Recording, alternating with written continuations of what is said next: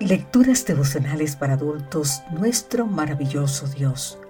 Cortesía del Departamento de Comunicaciones de la Iglesia Dentista del Séptimo Día Gascue en Santo Domingo, capital de la República Dominicana.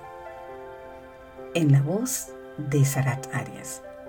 Hoy, 30 de marzo, el atentista, entre comillas, ateo. Primera de Juan capítulo 4, versículo 8 nos dice, el que no ama no ha conocido a Dios porque Dios es amor. ¿Te ha sucedido alguna vez que cuando lo menos que deseas es hablar, se sienta a tu lado alguien que precisamente lo que quiere es hablar? Creo que a todos nos ha ocurrido. Por esa razón me identifiqué con Neil Schofield en la experiencia que vivió mientras viajaba por avión desde Auckland a Sydney, Australia. Cuenta él que ese día se sentía tan cansado que lo único que quería era dormir. Entonces, ya lo puedes imaginar, a su lado se sentó alguien que tenía otros planes. Hola, mi nombre es Lucas y soy estudiante de geología de la Universidad de Sydney. ¿Cuál es tu nombre y a qué te dedicas? Oh, no, pensó Neil. Esto es lo único que me faltaba. Sin mucho ánimo se identificó y mencionó que trabajaba para una institución de la Iglesia Adventista del Séptimo Día. Yo soy ateo, dijo Lucas. ¿En qué se diferencia tu iglesia de las demás? La pregunta dejó pensando a Neil.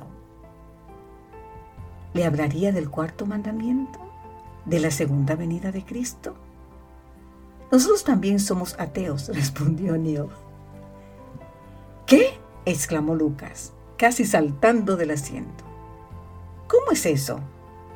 Primero, háblame tú del Dios en quien no crees, sugirió Neil. ¿Cómo puedo hablarte de Dios si ni siquiera creo que existe? replicó Lucas.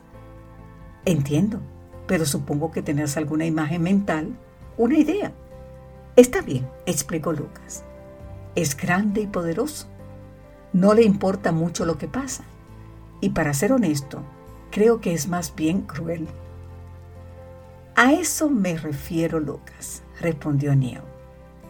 Yo tampoco creo en ese Dios. Ahora, permíteme hablarte del Dios, del Dios en quien yo sí creo. Cuenta Neil Schofield que durante una buena parte del vuelo le habló a Lucas del Dios en quien tú y yo creemos. Del Dios que nos creó con la libertad de confiar en Él o dudar de Él, de aceptarlo o rechazarlo, de amarlo o ignorarlo. Del Dios que por amor a ti, querido amigo, y por amor a mí, estuvo dispuesto a morir en la cruz del Calvario. Nunca había oído hablar de un Dios así, alcanzó a decir Lucas. ¿Cuántos hay que como Lucas nunca han oído hablar de nuestro amante Padre Celestial? Qué bueno sería que hoy al menos una persona escuchara de nuestro maravilloso Dios.